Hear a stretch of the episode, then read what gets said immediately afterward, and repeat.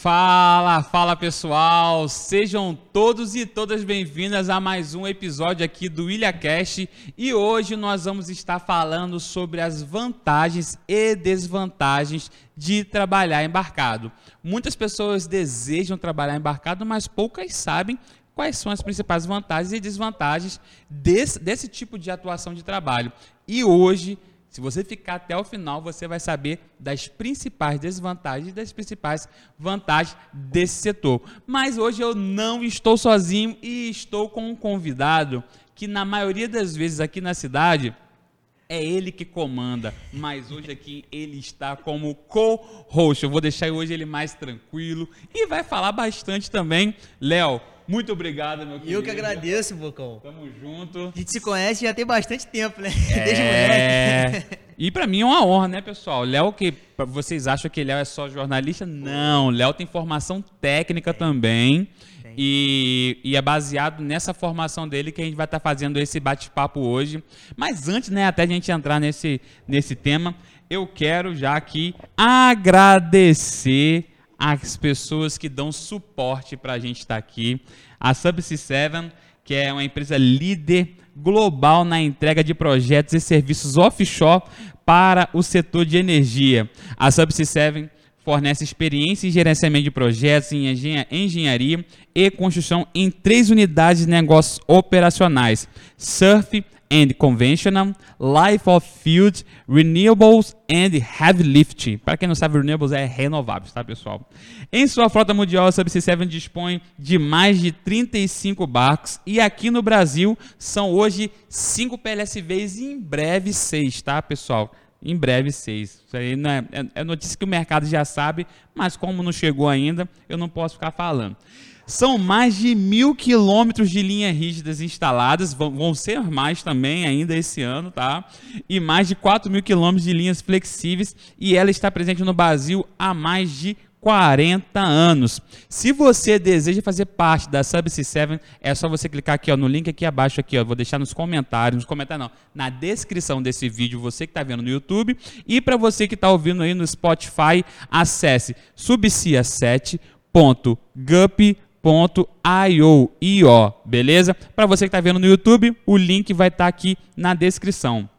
Outra empresa que também está apoiando a gente aí é a Ideia Petróleo e que ela é especializada em manutenção e reparo de equipamentos de perfuração, sistema de controle, bomba de lama e guindastes offshore. Você que é empresário, está escutando esse podcast e está assim, cara, preciso fazer manutenção nos meus equipamentos offshore, eu não sei onde encontrar, mande um e-mail para Ideia Petróleo, que é info.ideapetróleo.com.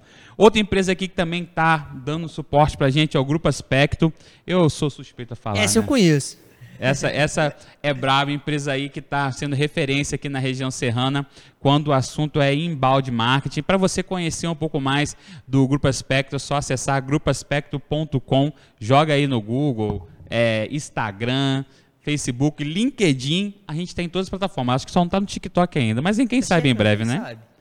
Outra, outra. Hoje eu não tô de Azó, cara. Eu tenho pena. a camisa da Azó. Hoje, minhas camisas, eu uso, eu uso tanto Azó que todos estavam lavando. Eu falei, poxa, Carol, você tinha que deixar pelo menos uma aí, podia estar tá um pouquinho fedendo. eu falava assim, falava assim, ó, oh, galera, tô, tô. Televisão não tem cheiro. Tá vendido, tô, tô, tô, tô meio vendido hoje aí, mas. Era para estar tá usando a Azó. Mas, pessoal, a Azó é a marca de roupa e sensação do momento, principalmente aqui na região e quiçá um dia no mundo. Então acesse azorformen.com.br nas principais, no, no, joga no Google, se você no Instagram a gente também está lá, no LinkedIn a gente está lá, no Facebook a gente está lá e você vai conferir aí. Se eu não me engano, está com 20 por, promoção de 20% de desconto, Opa, então aí na, prime é sempre bom, na primeira compra sempre bom. Então acesse lá azorformen.com.br. Léo, sem mais delongas, eu gostaria de a gente entrar nesse tema que é muito interessante.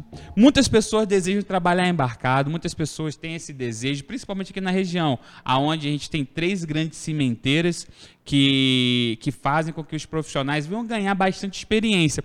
Só que existem algumas vantagens que existem no mercado offshore que fazem com que esses profissionais venham vamos assim dizer, crescer o olho para esse setor offshore e eles iniciam a carreira aqui, ganham experiência e depois eles pegam e vão para esse offshore. E hoje a gente vai estar falando sobre essas principais vantagens e desvantagens. Se você hoje não fosse, vamos, esquece que Léo é jornalista. Hoje não estou falando com o Léo, é jornalista. o Léo que é profissional da área técnica. Sim. Para você, vamos lá, eu tenho aqui as- algumas vantagens aqui, mas em cima dessas vantagens que eu tenho, eu quero ver o que você tem na sua cabeça e aí a gente vai, é, vai, vai trocando essa ideia. Porque você está representando hoje aqui aquela pessoa que está assistindo, é, assistindo esse vídeo no YouTube, ou escutando no o Spotify, no, no, no podcast no Spotify, que nunca trabalhou embarcado, mas tem esse desejo. Então você está representando essa pessoa e eu estou representando a pessoa que vai estar talvez indagando, Orientando, sim. orientando e indagando, porque o, quando a gente pergunta, a gente faz, a gente ativa no nosso cérebro uma área que é o, a- é o pensamento crítico. Aí é essa área que eu quero despertar hoje nas meio pessoas. Sócrates hoje. Ah, eu, eu gosto muito, eu gosto muito de esto- esto- estoicismo, né? Aí, tá vendo? Então, não sou, não sou estoico, mas eu gosto de ler um pouco sobre estoicismo. Não sei se vocês conhecem. Conhece estoicismo? É, Vocês claro que eu conheço, pô. Eu sou apaixonado por filosofia. Então, Vamos- Um dia a gente vai falar só sobre filosofia. eita, meu Deus. Ai, ai, meu Deus. Imagina esse podcast É falando de nossa- filosofia. Pô, tá maluco, é minha área favorita. Primeiro, Bocão, que é pedir licença pra te chamar de Bocão Fica à Posse, vontade, fica à vontade. Porque já se conhece há muitos anos. Não, os meus seguidores vão- não vão entender muito, né? Porque ele tá me chamando assim, mas, galera, é um apelido das antigas, tá? Das Deixa eu antigas. explicar só pra, por que, que é bocão. Sim. Eu, o shape era, você tá me assistindo hoje, se você for nos meus vídeos antigos do YouTube, o meu shape era um pouco maior. E lá na década de, no, no início dos anos 2000, final ali da 90, nossa, olha, parece que eu tô velhão, né? É, né? existia um- um- uma gelatina que era Royal. Aí tinha um, um rapaz que fazia propaganda, que, um desenho, né? Abre a boca, é Royal. E eu, por eu ser gordinho, a galera botou o apelido de Bocão da Royal. E pegou, pegou, pegou, aí foi Bocão, Bocão. Aí quando eu fui até pra Subsist 7, que eu dei aquela emagrecida, virou Boca, por causa Ah, do é. hambúrguer, Mr. Boca, lembra? Mr. Bocas, aham. Então aí ficou só Boca, Boca, Boca. E agora que eu mudei pra SBM, é Rangel. Rangel? Rangel. Agora só fala o sobrenome. Porra, meu pai tá felizão, porque tipo assim, meu pai trabalhou muito tempo em uma empresa cimenteira, na área de produção, os caras chamavam ele de Rangel. E agora, 10 anos depois, eu, eu saio da, da área de manutenção, vou pra produção e, a- e, tipo assim, dou continuidade no legado, Legado. dele de Rangel. Então, pessoal, é, para quem não sabe, meu apelido aqui na cidade é o Bocão, na Subsi é Boca e na SBM, por enquanto, é Rangel. Mas a vida segue. É, a vida segue. Pedir licença porque a gente se conhece Fica já de bastante tempo. Então, claro que é o Matheus Angel, profissional, pai de família, pai do Heitor, né? Mas também- Mas é o Boca nas horas vagas. Bocão, eu acho que começa aqui na, na fase regional, quem tá nos assistindo, eu não sei se, claro que te acompanha, então sabe que você vem daqui de Cordeiro, Cantagalo, essa parte da cimenteira. Acho que todo mundo que quer fazer um curso técnico e é, assim, tem gente que tem aptidão, por exemplo, causa do seu pai, que já tinha uma, uma abertura, já trabalhava na fábrica, e te incentivou, te deu algumas oportunidades, assim, de conhecer o processo. Mas o legal é que, hoje menos, mas na nossa época, ainda tinha essa situação, como, como a gente tá ficando mais velho, tinha a situação do carta do Senai, pô, que era uma parada que, que motivava muito. Então, eu sou técnico de segurança do trabalho formado, não esperava trabalhar com jornalismo, mas, assim, a gente acredita muito em Deus e foi o caminho que aconteceu. E as experiências no meu curso técnico do Senai, na época foi até o programa Pronatec, é, que eu me formei, quando eu saí do Senai, eu tinha. Eu estagiei na área, até na Altec de, de Cordeiro, a gente chegou a estagiar. Foi até um episódio que me marcou, porque eles tinham. Tinha acabado de mandar um caminhão muito importante para o Espírito Santo e pô, roubaram o caminhão, foi um corre-corre danado, um caminhão caro, negócio de seguro, deu uma doideira na época, eu lembro que me marcou. Eu fiquei lá na área, mas aí acabou que eu não segui na área, eu fui, fui- eu já fazia faculdade de História, né, e aí acabou indo para o jornalismo. Só que na época tinha muito forte essa situação do Senai, porque a gente já estudava de manhã no Antônio Peck, nas escolas daqui, e Friburgo tinha um nome muito forte. Você ser formado pelo Senai te dava um peso muito grande. E a situação da carta com as empresas era o que todo mundo, todo jovem ali queria. Então a galera fala assim, pô, a gente está pertinho de Macaé. Tem a promessa na época né, do polo de Itaboraí que vai arrebentar, tá todo mundo esperando. Tem Macaé das Ostras, Bunda do Petróleo. Pô, vamos fazer um curso técnico, vamos pegar uma experiência e vamos chegar lá. E o que eu vi, assim, muito claro, é, principalmente quando você é jovem, hoje nem tanto, mas o dinheiro te motiva muito. E a primeira coisa que todo mundo falava é, ó, a galera que trabalha embarcado ganha muito bem. A galera que trabalha embarcado tem muito dinheiro. E o pessoal esquece um pouco das desvantagens, a gente tá, vai, vai falar sobre isso. E, e outra coisa que me marcou muito também é que você foi um dos caras precursores a sair daqui. É, da galera jovem, assim. Dos jovens. Dos jovens, sim. Dos jovens. Você, Zin, foi, foi a galera que a gente tava. Vocês tinham acabado de se formar já no ensino médio, a gente ainda tava chegando no ensino médio, mas você via assim, pô, os caras se formaram, os caras são técnicos, os caras têm o inglês. Veio do retiro. Veio do retiro, pô. Conhece, pô. pô. A gente era vizinho, pô. Eu lembro uma vez que você embarcou, ó, que loucura, isso é maneiro. Eu não, sei se a gente falou isso, se eu te falei isso, não sei. Mas teve uma vez, eu lembro que você embarcou. É, a gente jogava muito Play 2. Você tinha comprado um controle diferente que adaptava no computador, no notebook. Uhum. No Play 2 eu pedi o controle emprestado. Então, assim, a gente sempre foi criado muito junto, muito perto ali de uma, de uma roupa a outra. Então você via claramente, pô, o cara estudou, ele fez o inglês, que na época foi, acho que o maior diferencial que foi. vocês tinham, porque hoje em dia a gente tem essa ciência palpável, né, com, com os antes, Antes você fazia inglês assim, pra, sei lá, falar, fazer um, antigamente, pelo menos que eu via, né, a galera fazia inglês para fazer o intercâmbio em Cambridge. Isso aí, é tal da prova de Cambridge. Só é. que, cara, tipo assim, eu não tinha prata para ir para Cambridge. Então eu fiz o inglês, tipo assim, na fé que em algum momento da vida eu ia usar. Ia usar. E graças a Deus foi muito cedo. Com 19 anos já estava. Foi nessa época. Você se forma, já começa. O inglês é um diferencial, a parada técnica. Você vai e a gente vê vocês voltando e falando assim: caraca, os caras pô, voltaram, deram certo, estão trabalhando fora. Em uma, uma região que a internet não estava tão difundida. Uh -uh. A gente tem que pensar no nosso contexto da época. Então, assim, é uma parada muito grande que a gente. Meu celular é um Sony Ericsson, aquele que você botava para passar música assim, ó. Eu pegava o celular, ó e botava assim passar música. É, Aí alguém pediu o celular na hora. Não, não, não, não, não, não. Pelo pô. amor de Deus, essa nova, essa nova do Eminem não. Não, pô. então, assim, esse contexto era muito bacana na época. Motivou muita gente, isso eu tenho certeza. E com essa região aqui nossa, que é uma região que tinha uma metal mecânica muito forte, ainda tem, agora está recuperando bastante, né? Dava experiência na carteira, que era onde eu, eu, eu escutava muito isso na né? No chão lá, da, no chão de fábrica, você escutava muito a galera falando, não, eu quero uma experiência em carteira, porque isso vai me habilitar para eu chegar em Macaé, isso vai me habilitar para eu chegar em Rio das Ostras. Então tinha muito isso. E a gente observando isso falava assim, pô, o que, que eu vou ser da vida? Eu escolhi é, Tec Segurança porque, como a gente está numa região de, de, de motivação de trabalho, mais para essa área técnica, acabou que era o curso que tinha aberto, eu fiz o curso, eu não queria ser técnico de segurança, gostei muito da profissão sim, acabou que eu não segui, mas você é meio que pressionado pelas oportunidades da nossa região a fazer um curso técnico. E aí, logo já vem a sequência. Pô, se você engatar nesse curso técnico, cara, Macaé, todo mundo é Macaé, Macaé, Macaé, porque dá dinheiro, porque dá dinheiro. Mas não é o único fator, né? Exato. Eu, eu coloquei aqui é, basicamente umas uma, duas, três, quatro, cinco, seis, sete, oito vantagens que eu vejo, Matheus, tá, pessoal? Isso aqui, cada um tem o seu subjetivo, critério. Né? Só, é muito subjetivo, exatamente. Igual sucesso. Sucesso é algo que é subjetivo para cada um.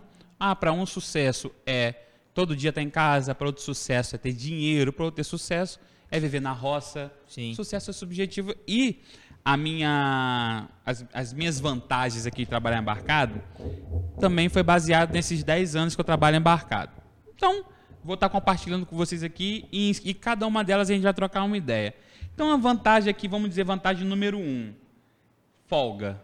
É, caramba. Por que, que eu vejo a, a, a folga como uma vantagem? Eu vou, eu vou, vamos, vamos trazer agora para a minha realidade antiga de cimenteiro. Uhum. Quando eu trabalhava na fábrica como ajudante de eletricista, eu acordava por volta de 6 e 10 da manhã, pegava o ônibus por volta de 6 e 40, chegava na fábrica às 7, aí ia lá, tomava um café, 7 e 20 a gente pegava no trampo parava meio-dia, almoçava, voltava ali por volta de meio-dia e 45, uma hora, parava às 5 e 20 chegava em casa por volta de 6 horas. Uhum. Quando eu trabalho. Aí, vamos lá, 6 horas. O, o, eu não tinha filho na época, nem namorava. Nem pegava ninguém. A galera que me conhece das antigas sabe. E aí, cara, eu, eu tinha tempo livre, era assim, porque dormia cedo, cansado era das 18 horas, o horário que eu bati o pé na, na, na rua, até as 22, 23 horas no máximo. Ou seja, em uma semana eu, de que tem aí mais de, mais de 100 horas, vamos assim dizer, eu tinha na faixa de 40, 40 horas no máximo, até menos, 30 horas. Se não tivesse na parada de forno, que tinha que trabalhar Exatamente. Sábado. Umas 30, 30, entre 30 e 40 horas livres. Onde você. E final de semana, claro, às vezes. Né? Domingo. Sábado, domingo. Vamos botar assim que também você tinha aquela maior liberdade. Agora, quando você trabalha embarcado, não. Quando você trabalha embarcado, quando você está em casa, é 24 horas barra 7 livre, livre, livre. Sem ninguém te ligar. Ah, tem como você vir aqui, é, o forno parou. Ah, tem como vir aqui que a máquina tal, o motor queimou. Não tem. Se, se, se lá der parada de, de produção, ou o equipamento parar, eles vão se virar para lá ah. e só vão me ligar para eu subir se tiver pegando muito ou precisar que eu suba mais cedo para dar, é, quem chama a palavra BK, né? Para BK um colega nosso que está lá. Agora, caso ao contrário, não. Vão, eu vou permanecer na minha folguinha, tudo quietinho. E as férias, pessoal? As férias do offshore é totalmente diferente de uma pessoa que trabalha normal. Eu ia te perguntar isso. Como é que é a situação de férias? Porque as férias é a seguinte eu, eu folgo meus 30 dias normais, tipo assim, por exemplo, se eu não vender nenhum dia, vamos supor que eu não uhum. vendo nada, eu vou folgar meus 30 dias normais mais a minha folga. Então você folga 45 dias aí? 45, é, é 44, 44 né? 44 dias. De... Pô, tá bom, tá, tá ruim pra você? Tá então, ruim pra você? Essa é uma vantagem que eu vejo em você trabalhar embarcado. Outra vantagem que eu vejo que é um pouco atrelada a essa é a liberdade geográfica. Você não, não fica preso, né? Por que você não fica preso? Porque você só. Pessoal, eu estou falando para as pessoas que têm um local de embarque às vezes fixo, fixo, porque tem gente que pode ter essa liberdade geográfica também, tá? Mas que, poxa, quando eu trabalhei na Subsea, às vezes eu embarcava em Macaé, às vezes embarcava é, no Espírito Santo, uhum. no Porto de Vitória. É, às vezes Barão. embarcava. Tava lá agora semana. Às vezes embarcava é, em Jacarepaguá, às vezes embarcava no Porto de Niterói. Então, cada. Depende muito da localização do barco. Só que a empresa avisava a gente com no mínimo aí uns 3 a 4 dias de antecedência. Então, você, consegui, é, você consegue se planejar direitinho, até a sua logística consegue ser é, mais planejada. Tem gente que não tem esse tipo de situação, né, que é avisado muito em cima da hora, e aí pega. Mas vamos pensar num cenário onde que as pessoas têm um, um ponto de é, embarca e desembarca no mesmo lugar, principalmente quem trabalha em FPSO. FPSO o quê? FPSO é, é um acrônimo de Float, Production Storage Offloading. Vou traduzir. É um navio que ele produz ele armazena e ele alivia esse óleo para alguma para alguma outra embarcação que é, um, é que a gente chama de shuttle tank, que são os navios aliviadores. Então eu trabalho hoje no FPSO. Já trabalhei no drill ship, que é um navio de perfuração, e trabalhei já no pipe lay support vessel, que é um navios de lançamento de linha. Agora, eu, tipo assim, eu fechei a tríade do offshore. É. Tô fechando a tríade. E aí, quando eu trabalhava em, em, perfuração, eu não, eu não sabia, eu não tinha escala fixa. Por eu trabalhar na empresa de serviços, que fazia manutenção e equipamentos de, de perfuração. Quando trabalhei em PLSV, eu não tinha um local de embarque fixo. Eu tinha minha embarcação fixa, só que eu não tinha o um local de embarque certo, porque o barco ele vai atendendo as OS do mercado. OS é a ordem de serviço. Uhum. As OS aí do, do mercado. Já no Agora no FPSO não. O FPSO ele é ancorado num lugar só e o contrato diz que você embarca e desembarca ali. Ali e a, o que tem acontecido agora de interessante, que eu não era acostumado com isso, o voo é um horário fixo do voo. Então eu sei o horário Certinho. Assim, basicamente que eu chego em chego em casa, vou chegar em casa, por exemplo, é esse foi meu primeiro embarque agora, tô, tô, vou, vou ir pro segundo agora. Eu saí no horário que era meio planejado, que é 11 horas, Cheguei meio-dia e meia no Rio. Quando foi o quê? Cinco da tarde, já estava aqui em casa. Que bom. Então, tipo assim, suave. Suave na nave, não pega foi nada. Foi o melhor embarque que você fez esse agora? Cara, foi o embarque mais desafiador da minha vida. Sem, sem, sem sacanagem. Porque eu tô, indo pra, tô vindo para de produção. Então, eu trabalhei com 10 anos em manutenção, aonde é muita correria, mas você consegue. Você não fica tanto preso na operação. Você você vai fazer manutenção naquele equipamento ali, você consegue almoçar tranquilo, às vezes, né? Às vezes dá para almoçar, às vezes não dá. Na produção não, meu irmão. É correria o tempo Na todo. produção é 24 horas ali. Tem, e, e você falou de folga, mas tem uma parada interessante também que gera muita dúvida sobre dias de trabalho. Quando você tá na plataforma, tem uma galera que fala que você fica também virado. É, o que acontece comigo, sim, é que eu, eu tenho uma certa dificuldade de dormir nos dois primeiros dias que eu chego e nos dois primeiros dias, nos dois últimos dias que antecedem meu desembarque. Eu não sei se isso é ansiedade, eu não sei dizer. Então, tipo assim, eu chego, pego no turno do dia. Eu não consigo dormir logo de cara. Aí, naquela primeira noite já é uma merda. Aí na- eu acordo no outro dia arrebentado. Já vai direto Aí trabalhar. vou direto trabalhar. Pego sei, acordo 5 e 15 da manhã, 6 horas tô no turno, vou até 18. E aí eu tento dormir, só que aí vem algum gatilho que desperta, vou dormir, sei lá, lá pra meia-noite, uma da manhã. Só que 5 e 15 eu pego de Seu novo. terceiro e quarto dia. Aí, já no, aí no terceiro dia, meu irmão, tô arrebentado, não tem como. Aí eu, 8 horas da, da, da noite já já tá tô. dormindo. E aí, aí beleza, tô, tô indo na moral. Só que com 7 dias que você tá a bordo, a gente tem uma parada que é até interessante pra vocês aí. Eu não sei se isso é vantagem ou desvantagem. Isso aí, é- vocês que estão assistindo vão decidir. É, a gente vira o turno. É a nossa famosa viradinha. Ou seja, eu tô sete dias trabalhando de dia, no sétimo dia eu viro para noite. Ou seja, quando o seu corpo está acostumando com aquela rotina, Ai. você dá uma aquela Muda pancada tudo. nele e muda todinho. Os nutricionistas, quando vai fazer a dieta da galera que é embarcada, eles já perguntam: você é embarcado, né? Porque é uma dieta totalmente diferente. Diferente. Porque a o ser, nós, seres humanos, nós não fomos programados, nem é, Deus, quando ele arquitetou a gente, não arquitetou para a gente trabalhar à noite. À noite, Pra horário dormir. de descanso. É. E quando você faz isso, você muda a parte. É, é, é, por exemplo, porra, pra ir no banheiro, porra, você fica com o intestino preso, porque, porra, você tá ali acostumado Com uma outra com rotina. a pô. rotina. Aí, pô, você já fica mal, alimentação. O horário, por exemplo, você. É, meio-dia, que é o horário de você almoçar, você tá dormindo. Então dá três horas da tarde, você tá faminto. Aí você vai e come uma parada que não é a alimentação mais correta. Aí só que você tem cinco da tarde a janta. Aí você vai lá, janta, tudo tranquilo, vai pro turno. Aí nove horas, que é o horário que você estaria dormindo, você tá fazendo um- uma ceiazinha. Meia-noite, tem um, tem, aí tem o que seria o horário normal, é uma outra janta.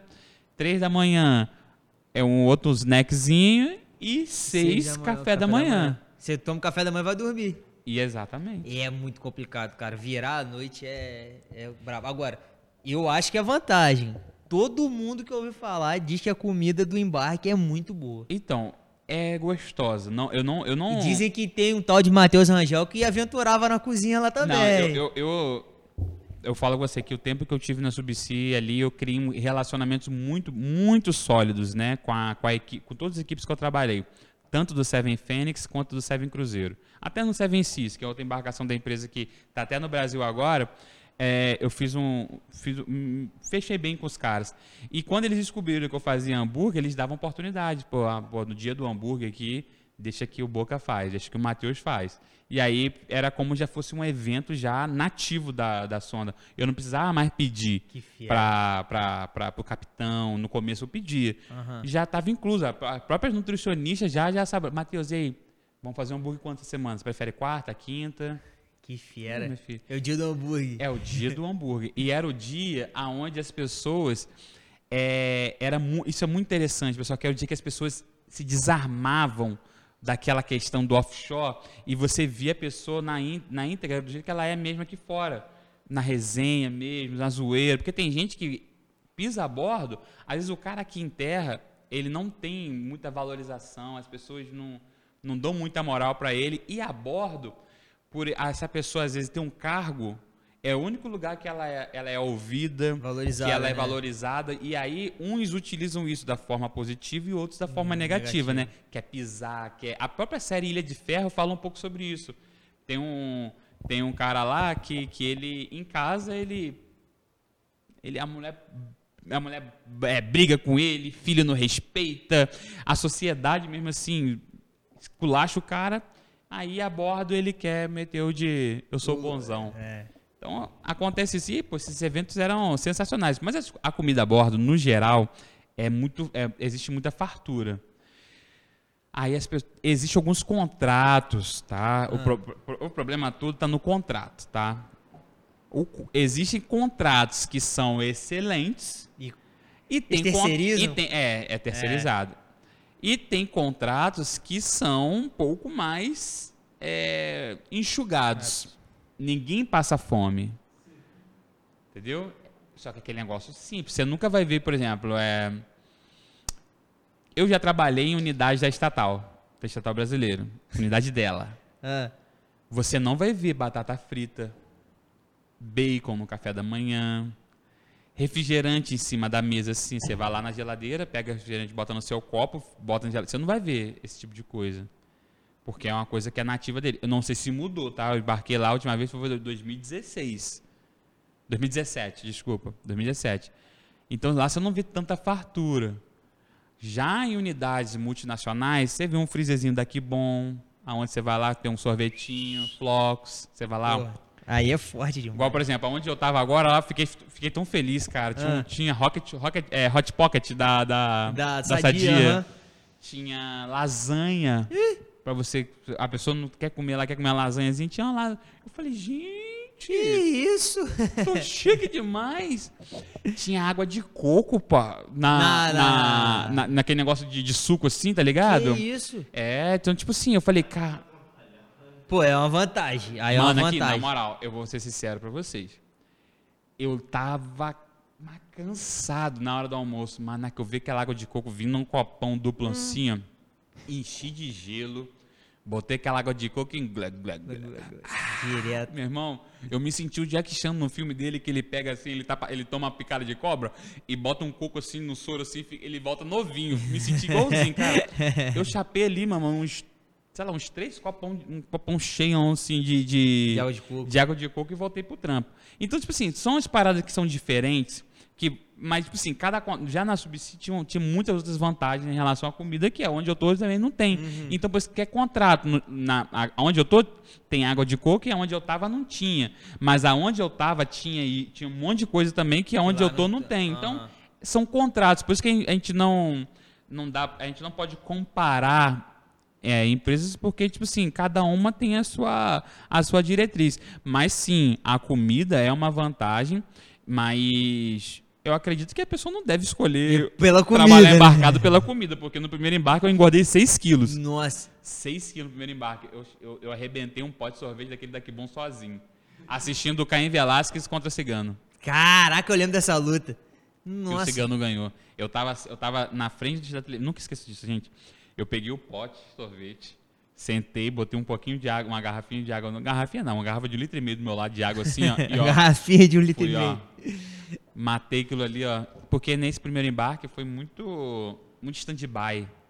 Stand- Stand-by é quando você fica só aguardando. Aguardando. Aguardando. Ó, fica lá no quarto, stand-by, ó, só comendo, só comendo. E aí só você, não, comendo. você tava esperando ser chamado. É, eu fiquei mais dias a bordo do que o, o planejado, porque a gente tinha que fazer um lançamento de, um- de um cabo coaxial para o satélite. Mas a gente iniciou os trabalhos e finalizamos 14 dias depois. Descemos e finalizamos depois. Mas eu comi pra caramba. Nossa Senhora. Mas eu não, não eu, tô, por você que está querendo trabalhar embarcado, não escolha trabalhar embarcado pela comida. Veja pelas outras vantagens, como a gente falou agora. Primeiro falamos de folga, depois falando da liberdade geográfica que você pode morar onde você quiser e você tem um ponto fixo para você embarcar. E, é- tem mais também. Qual? Tem, tem mais algumas vantagens que, que eu tô vendo lá já na pauta aí, preparada. Cara, uma, uma, uma outra vantagem que eu acho muito interessante é qualidade de vida. A gente mencionou um pouquinho em relação ao tempo, porque quando você principalmente tem filho, ou você tem uma. uma gosta muito de viajar, essa, você- o- o offshore ele te provê essa qualidade de tempo devido a quando você está aqui, você está imerso só para você. A gente, isso, isso pega um pouquinho com a folga, mas você vai perceber que o, é, a folga ela é o seu aliado e ao mesmo tempo seu ele é o antagonista, né? Porque A gente vai falar na A gente desvantagem. vai falar da desvantagem. É, não vou, não vou Calma, não é desvantagem. É, eu, não- eu vou tem um boato agora, que não. corre aí, tem sempre um boato. Calma, calma. então, eu acredito muito que a- a- o offshore traz essa qualidade de vida porque ela tá atrelado a essa outra vantagem, né, que é o salário, né? Ah, isso é o que todo mundo bate. Meu filho, você tem que trabalhar com petróleo, vai trabalhar com petróleo, vai pra Macaé, vai pra. Mas a gente tem que deixar muito claro aqui para as pessoas que não é todo mundo que trabalha embarcado que ganha bem. Opa. Isso aí é um ponto muito interessante para a gente falar, porque o que é ganhar bem? É subjetivo. Mas outra coisa, tem um, um cara que ganha às vezes 3 mil, ele está ganhando muito. Para ele, né? Ele está ganhando muito. Um cara está ganhando 10, ele quer ganhar 15, 20, 25. Então, tipo assim, o ganhar, o ganhar bem é algo muito subjetivo. Mas o offshore of- oferece salários mais competitivos em relação às Outras outras profissões. outras profissões e outras, outros setores. Vou te dar um exemplo. Por que as pessoas querem sair da cimenteira e ir para o offshore? Porque o me- um homem do- um, um técnico em elétrica e mecânica. O cara que é técnico em elétrica e mecânica aqui na fábrica, ele deve tirar na faixa entre 3 a 4 mil reais. Esse mesmo cara trabalhando offshore, ele vai tirar na faixa entre 6, entre 5 a 7 mil. Já dá um ganho, pô, de 2 a 3 mil. Mais, mais ticket de alimentação que varia entre. Depende da empresa, tá, pessoal? Tá? Eu tô falando, depende da empresa. Vou falar aqui de multinacional e depois eu falo das nacionais. Uma empresa nacional, o ticket de, de alimentação hoje varia entre 300 a 500. De uma multinacional, entre 600 a 1000. Nossa. Estou falando da alimentação. É o For- extra, né? É, fora o plano de saúde, que é sempre top, das multinacionais. Das nacionais, tem, tem umas empresas de me- de menor porte que você trabalha com um plano participativo. E tem é, nas multinacionais, né, que é, tem a questão do seguro de vida, que é muito bom, e a previdência privada. E claro que tem algumas outras regalias. No meu caso, que eu, eu acho até um, um ponto muito positivo, eu tenho ticket refeição também. Entendeu? Além do alimentação, eu tenho refeição, que ajuda pra caramba também, principalmente quando a gente vai embarcar agora. Eu vou embarcar, eu vou pra quarentena na quinta-feira. Que é agora Covid, né? Com Covid vocês têm Que aí cumprir. é, outra coisa que eu vou falar na desvantagem de trabalhar embarcado É. em tempos de Covid, tá, pessoal? Só em tempos de Covid. Por isso que eu deixei. Eu, é exatamente a última desvantagem, mas vou estar falando isso com vocês. Spoiler. Olha, Então, é, é- eu acredito que essa questão de salário é o seguinte. Ah, vai vir, eu tenho certeza que vai vir alguém nos comentários e falar assim: ah, Matheus, mas eu trabalho embarcado, eu não tenho esses benefícios. Então, você não tem esses benefícios onde você está. Onde eu, eu comecei, não, eu não tenho vergonha de falar isso. Eu comecei com um salário de 633 reais. Não tinha benefício nenhum e só tinha. E, não, e plano de saúde era participativo, eu pagava ainda 50 reais para participar. Eu não cheguei a ganhar nem mil reais nessa primeira empresa que eu trabalhei. Só que quando eu fui para a NOV, eu saí de um salário de 633 reais e fui para um salário de 2.249 em sete meses, vamos assim dizer. Depois de um ano, esse salário de 2.249 teve um acréscimo de 60% mais um bônus de 5 mil dólares. Dólar? Dólar. Dólar é pesado. Dá mais com a crise na Rússia. Dois anos depois, esse mesmo salário já estava já praticamente o do quase não, vamos lá dizer uns 50% a mais desse além desses 50%. Então, se quem É for bom de 50% matemática, Em cima de 50%. quem for, quem for bom de matemática vai fazendo as contas aí. E eu recebi um bônus de 20 mil dólares. Ai, dólar é muito forte. Nesse período, isso foi, em, isso foi em, em fevereiro de 2014, eu peguei esse bônus. Eu esse foi o maior salário que eu tive no offshore na minha vida. Não estou falando isso aqui para me gabar, pessoal, porque quem me conhece sabe. Eu, foi o maior salário que eu tive na minha vida dentro do offshore. Foi um, peguei, peguei na mão, assim, é, bruto deu absurdo, Aham. só que na mão deu na faixa de quase 60 mil conto. Ai, que Imagina, massa. um garoto de 22 anos, 21, 22 anos. Então, é, nas- na empresa atual que, eu- que eu trabalho, a gente tem um, um- um bônus. Na anterior também tinha. Na- nessa primeira que eu trabalhei não tinha é, PPR. Só tinha PPR para quem era para cargos superiores. A, Além disso, tem a PPR, pessoal. Eu esqueci desse ponto, que são as participações no lucro. Que é uma vantagem absurda. Às vezes, tá, pessoal? É como se fosse um 14, quiçá, Hum, até um 15, tá?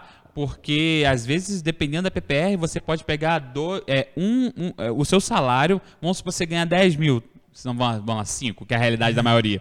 Um, um, um salário de 5 mil. Na- dependendo da PPR da sua empresa, você pode pegar e- o seu salário vezes 2, vezes um, o seu salário vezes 1,5, dependendo ainda como foi a performance da empresa, até três salários que eu já vi já no mercado. Caramba. Então, meu irmão, é por isso que as pessoas falam que o offshore ele é diferente. O petróleo é diferente. Por que as empresas querem fechar com petróleo? Com as empresas de petróleo? Porque nenhum contrato é, é, é baixo. Pequeno, né? Entendeu? Todo-. Eu tenho um amigo que ele fala assim, Matheus, eu só, eu só queria vender parafuso para as empresas de petróleo. Eu não, queria vender, eu não quero vender máquina de milhões, não. Só queria vender parafuso. Ah, Por quê?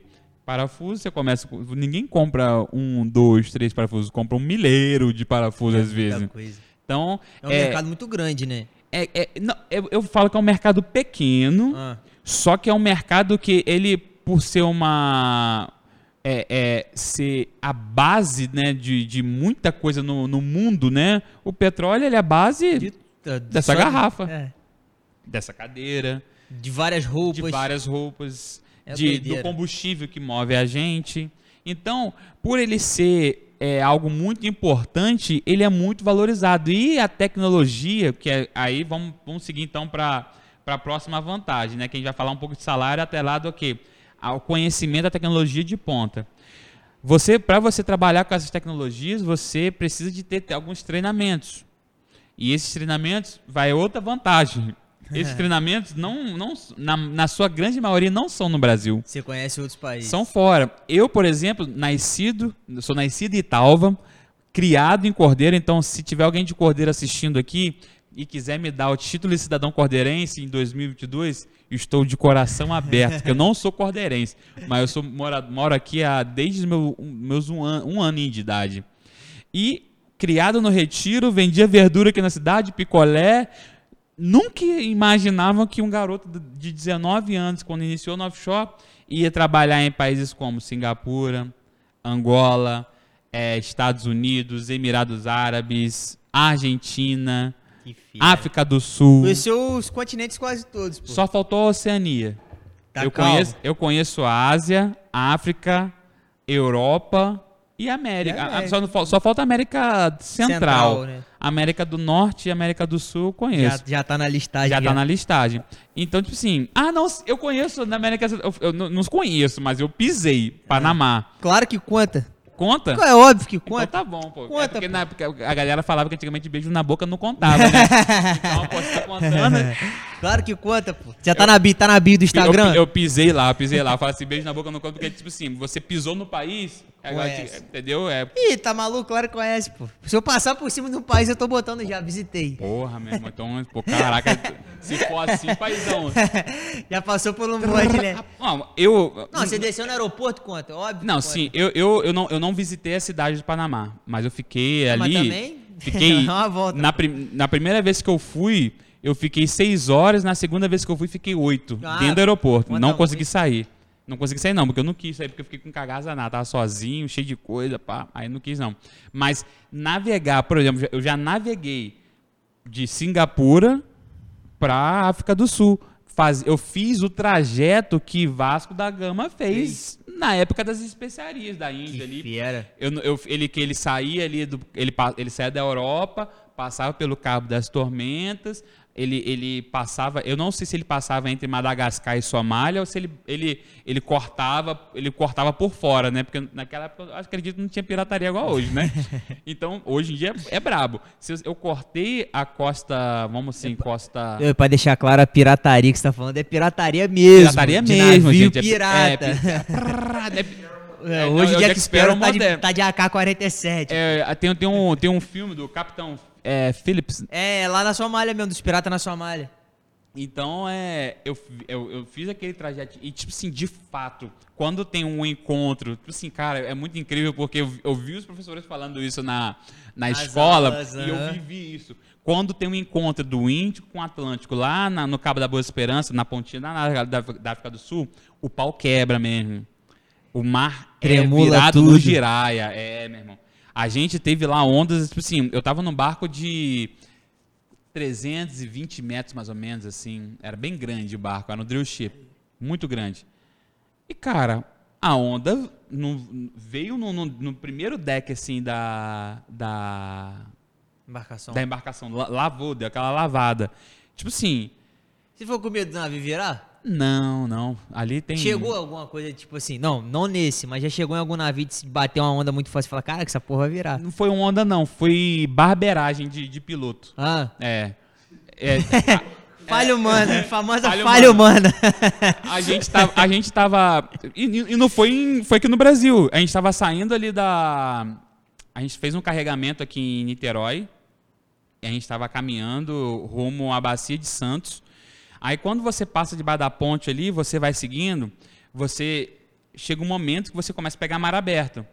Aí eu não, eu não entendo muito isso. A galera que é de náutica aí pode falar muito melhor que eu, mas tem um momento, eu acho que o cara ele tem que ir numa marcha mais devagarzinho, porque ele pega a onda de través, uma coisa assim. Eu não sei explicar com vocês. Só sei que é o seguinte, eu tava dormindo. O próprio movimento que as ondas fazem funciona como Impulso. pro Exato.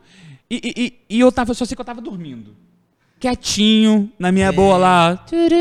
À noite, era à noite? Era de dia. Era de dia? Eu- eu- porque eu, na, na Subsi eu sempre trabalhava de meia-noite a meio-dia. Ah, você tava no... Sempre meia-noite a meio-dia. Aí eu tava lá quietinho. Tururu, tururu, tururu, e blá, blá, blá, blá, blá. A porta de guarda-roupa abrindo. Garrafa d'água que tava pendurada assim, caída no chão. Todas as minhas roupas no chão, não entendi nada. Uma barulheira do caramba. Mano, o que, que aconteceu, meu irmão? Você tava sozinho no quarto? Tava, porque lá. e bateu desespero? Lá sempre você fica sozinho.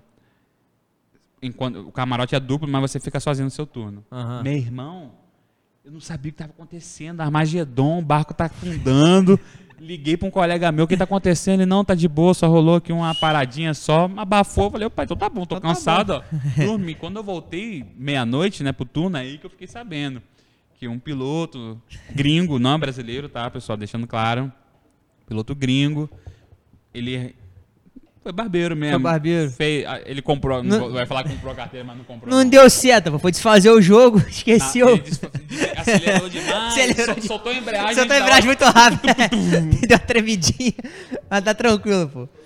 É só o- É, bateu né? alguma coisa e ai meu Deus, Não, Titanic mas- era verdade. Mas é- esse foi o momento assim mais tenso assim de barco, ó, daquela balançada assim. A gente tem uma, e na- a gente tem uma torre assim, né? é, a gente falando mais no passado, né? Eu tinha, o barco tem uma torre, né?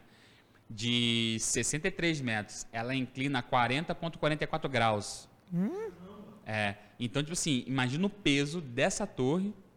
Ela estava ela, ela tava a 40 quan- a 40,44 graus quando isso aconteceu. Então, tipo assim, tem que ter um. tem- Eles têm que ter esse controle de carga, né? Pra, Hum. Você pra não. balancear, pra né? balancear. E por ter um controle de lastro. Tem, tem- aí tem vários estudos e conhecimentos que a pessoa precisa ter. Mas pra mim, eu acho que o erro dele mesmo foi só mesmo na, na mão ali no acelerador. E isso é uma das desvantagens que a gente vai falar daqui a pouco, pelo que eu tô sabendo, que é um risco danado. Exatamente. O risco não tem como sair dele, né? Ó, outra vantagem que eu vejo muito grande para você trabalhar embarcado é o desenvolvimento de carreira. Ah, Falo por mim, tá? Porque eu saí daqui da cidade um tipo profissional, cheguei lá, eu fui é, educado, vamos dizer, porque eu- na NOV eles me colocaram, eu, tipo assim, teve até aqui em Cordeiro, tem, tem eu, Zintia, Gabriel, o Lucas, Lucas Souza, nós quatro, nós trabalhávamos na mesma empresa e participamos do mesmo programa de, de trainee, onde a empresa deixou a gente durante um ano e meio pagando salário bom, tá? Pagando salário alto, só estudando. Nós fazíamos só três embarques como trainee naquele período. Aí depois você fazia uma apresentação em inglês para a gerência ali do centro de treinamento. E aí sim você recebia o seu certificado que eu tenho até em casa hoje de Field Service Technician. Onde você, a partir dali, é o período onde você não queria sair dali. Na verdade, porque era melhor ter ficado como trainee, porque a partir dali, mano, é só pepino. É, só pepino. Só pepino. Mas foi aonde que me, Te deu a base, né? me deu uma base pra. Eu, eu falo assim, foi muito base técnica, mas foi muito base também de crescimento como pessoa, porque por eu ser uma pessoa mais relacional, eu, encontrava às vezes clientes a bordo que estavam puto com a empresa e eu conseguia fazer, "Hey, my Malhar. friend, it's not this way, my friend. Here, vem cá. E aí você trazia o cara, explicava pra ele o que, que você ia fazer, qual era o deadline, o deadline não, é deadline em inglês, é qual era o prazo, Prazo. qual é o prazo que você ia estabelecer para cada tarefa. E aí o cara ficava mais calmo. Ele tava puto? Tava. Mas ele, ele sabia que eu não era o causador do problema. Eu Cê- tava ali para tentar Tentar resolver. e, e resolver o problema dele. E aí quando eu comecei a trabalhar muito sob pressão, é porque ele está com equipamento de milhões, com downtime. Porque, como- assim eu falo equipamento de milhões? O que, que é o downtime? Downtime é quando a empresa, um, um- vamos lá, esse, é, o equipamento, esse celular aqui ele precisa funcionar para as câmeras funcionarem. Se esse celular para, o que acontece com as câmeras? Para. Ou seja, eu tô pagando 20 mil reais de aluguel aqui para ter tudo gravado e, poxa, equipamento não está funcionando. A partir desse momento, a cada hora eu vou descontar do contrato. Então, exemplo, você pega 20 mil, divide por, vamos lá, por, por 10 horas, que é o tempo que a gente fica aqui, dá 2 mil reais por hora. Se a gente ficou uma hora parado, você É. só vai receber 18. Se ficou duas horas, só vai receber 16 e assim aí sucessivamente. Agora imagina com a unidade, Que é onde o contrato é de 250 mil dólares, 500 mil dólares, na época, quiçá, um milhão de dólares a diária. Quantos A diária. diária, diária. A diária. Imagina como que ficava o nosso pescocinho ali. Tu pusher, que, que é o, o gerente, é como se fosse o chefe responsável pela perfuração. O OIM, que é o Offshore Installation Manager, que é o cara que, que, que é, é o head, é o cabeça ali da, da, da unidade. Ele ficava em cima de você o tempo inteiro. Querendo, e aí, NLV? Como vai resolver isso? Aí você vai pro PLSV, mesma coisa. O OIM, o capitão, o chefe de máquina, fica todo mundo em cima querendo que você resolva. Na produção, tem um superintendente de produção, tem um supervisor, aí tem um superintendente de manutenção, um superintendente, cada um, cada superintendente. E tem o OIM, que é o head de tudo, porque PLSV, é, produção não tem capitão, é, capitão, tipo assim, de, A bordo. a bordo. Tem um capitão que, que cuida da parte de carga, né? Aham. Mas ele não tem um capitão assim, igual um PLSV, um, um navio sonda, entendeu? Então, é, é muito. É, é muito interessante a forma como você é exposto à situação e como te desenvolve. E isso é maneiro. Porra, é É um massa. Eu fi- crescimento. eu fiquei três. Eu fiquei quase um mês, na verdade, nos Estados Unidos só estudando. Só estudando. Desenvolvendo meu inglês. Foi aquela quietinho. época de Texas lá? Foi da época. Exatamente, Grand Texas. Canyon. Grand é, exatamente. É. Eu aproveitei, eu aproveitei para ir para Las Vegas, é, visitar Las Vegas, aonde depois eu morei. Então, o, o desenvolvimento que você obtém, porque é muito investimento, porque, como, como mais uma vez, é, esse universo, a gente trabalha no oceano, que ele é, vamos dizer, infinito, que é muito grande, mas o universo offshore é pequeno. Vou te dar um exemplo claro. Encontrei um gringo agora, na unidade que eu estou trabalhando aqui no Brasil, que eu trabalhei com ele fora. Caramba. Eu falei, cara, eu te conheço de algum lugar. Falei com ele. Aí eu perguntei pra ele, do you work at... Pá, pá, pá? Ele, não. Eu falei, caraca. E aqui? Não. Então não tem como. Você trabalhou aqui? Ele, trabalhei. Pronto. Você trabalha... Você... Fulano, Ciclano, Bertano? Aham. Aham. Pronto. Meu time, pô. Meu squad. Exato. Então, tipo assim, a gente trabalha no, no oceano que é infinito, mas na verdade o setor é pequeno. E por ser um setor pequeno, você tem poucas pessoas que têm conhecimento naquela área. Vou te dar um exemplo. Eu estou trabalhando agora na produção. Mas se eu quiser trabalhar na perfuração, eu tenho um conhecimento bom na área de controle, que é saber base, um pouco, tenho um conhecimento muito básico de Enfield, mas conheço bastante Top Drive, Aeroroof Neck, é, Hydraton, que são equipamentos que, são, que dão torque na linha, que são manipuladores de pipe. Eu vou falar assim, ma- manipulador de tubos, assim, é, de perfuração, é, bombas de lama. Então, eu trabalhei fazendo manutenção, é, comissionamento desses equipamentos. Na área de PLSV, trabalhei com, com controle, com, é, que a gente chama de CCR, né? Eu trabalhava ali na Central Control Room dos equipamentos, a gente operava o sistema de lançamento de linha, os tensionadores, os centralizadores de cabo e dava manutenção. Ou seja, eu estou obtendo conhecimento, esse, esse conhecimento obtido foi um investimento da empresa numa pessoa. Entendeu? E aí eu tenho certeza que eu consegui retribuir esse investimento que eles fizeram a mim há, há muito Pô, claro. tempo. Mas é, mas é maneiro profissionalmente você ver assim, é, como que se desenvolve linearmente. Você tá, cresce a parte cognitiva, né, com vários cursos, com várias dinâmicas, suas experiências fora do país, suas experiências aqui. Exato. Pô, é um mercado amplo nesse sentido, de vasto conhecimento, de oportunidades diversas, trabalhar com novas tecnologias, eu acho maneiro. E fora que você desenvolve o idioma. Ah, e o principal. Entendeu? Agora você sabe se virar o capaz do mundo. Cara, eu, eu falo, eu- hoje eu falo inglês, arranho espanhol, porque o período que, a gente trabalhei na, que eu trabalhei na Argentina. Tô aprendendo francês, só que eu sei saudações em uma porrada de idioma, cara. Uma porrada. Sim, eu, tra eu tava agora Você traba- trabalha com muita gente de fora Eu- também. Então, né? exatamente. Eu tava trabalhando agora com o, o holandês. Meu OIM é holandês. A empresa que eu trabalho é holandesa. Na que eu vi ele, já meti o hot hat metal. Ó, o cara olhou assim, tipo assim. Isso aí é minha língua? Aí ele, Hut Hut. Eu falei, Hut Hut. Aí ele, caramba. Aí ele falou em inglês comigo. Speak Dutch? Eu falei, não, não. Só até aqui, my friend. não, não tenta seguir mais, não. Aí ele, beleza, valeu, valeu, valeu. Aí eu, later. Aí Ele- de novo. É. Aí, Mazol. Aí ele, ah, tô de olho em você. E foi uma brincadeira. Logo em seguida, cara, eu encontrei um colega que era sul-africano. Colega assim, né, de trabalho, sul-africano. Falei saudações em sul-africano com ele e ficou doido. Que Pô, me, me chamou no- na, na mesa lá, começou a conversar comigo. E ele, Moro, ele, ele mora, na verdade, aonde eu fiz o mergulho com o tubarão branco. Me mostrou ele, cara, você foi aqui, não foi? Eu falei, fui então. Eu moro aqui. Meu Deus! Tu mergulhou com tubarão branco mesmo? 2013, outubro de 2013. Você tinha filho, não, né? Não, ia casar, ia casar. Não, Maluco, e eu, e eu fiquei igual uma foca mesmo, tá?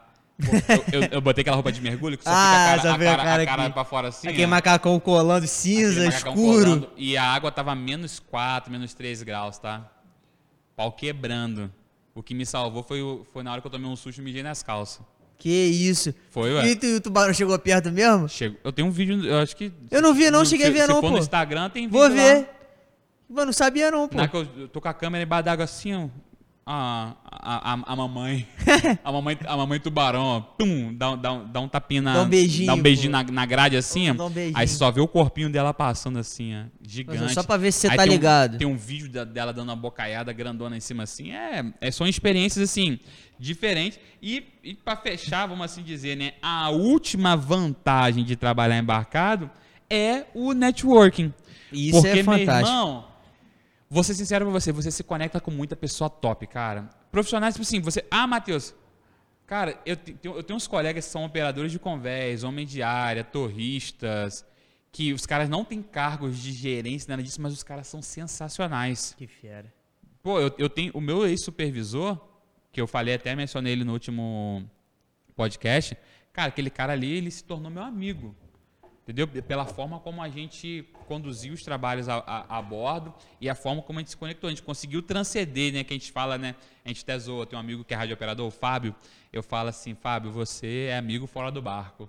Porque aqui é onde você transcende a amizade do, Do barco para é. fora. Onde você vai comer, tomar cerveja, cada um faz o que quiser. Fora do barco ali que você consegue, de fato, se conectar com a pessoa sem macacão, sem nada. Tem gente, cara, que eu, que eu não sei como é que é sem macacão, pô. Porque Nunca eu, só, viu. eu nunca vi, só vejo a pessoa com macacão. Então você não sabe como é que a pessoa é paisana. Eu não sei. tem- eu falei lá, olha, se eu te encontrar na rua, cara, mexe comigo, pelo amor de Deus, que eu não sei como é que você é. Como é você sem macacão, você de blusa de, de malha normal. Só daqui, é, daqui pra cima. Caramba. E eu só sei que eu só vejo a pessoa sem máscara na hora que ela tá comendo. Ou quando tá trabalhando comigo. Porque na- em qualquer reunião que a gente for fazer, ela tá Mas- de máscara. Ainda mais agora do Covid. Exatamente. Então, é, é muito estranho quando você Você, você sabe que tem Consegue- uma pessoa ali, um outro ser humano, mas você não consegue identificar, pô. Você não consegue identificar. É, isso é brabo, E tá? aí, tipo assim, o seu cérebro tem que fazer uns trabalhos de mapeamento, tipo assim, sobrancelha, visão, testa, nariz, assim, um pouco assim, pra você tentar trazer um pouco a, assim, cara, será que é fulano, será que não é? Opa, tudo bem? Imagina embarcar num navio japonês, Pô, ó, olha, ó. Vamos cancelar a gente aí. Caraca, meu irmão. Não, não é xenofobia, é xenofobia que fala? É, os, ca- os caras. Não é tão- xenofobia, não. É, é, é, ver- é verdade mesmo. Eu trabalhei, eu, eu trabalhei em Singapura e, tipo assim, o maluco, ele ficava muito brabo comigo porque eu só falava com ele em chinês.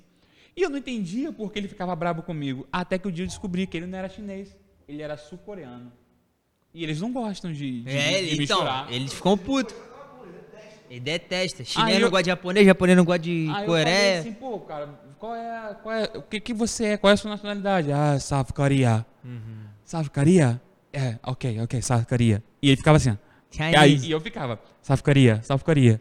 E ele Pra tava falando South Korea, South Korea. Aí, beleza. Aí, uma outra equipe era de chinês. Era só xixi, xixi, xixi. What do you see, Majuse? E ó, ó, Dajahao.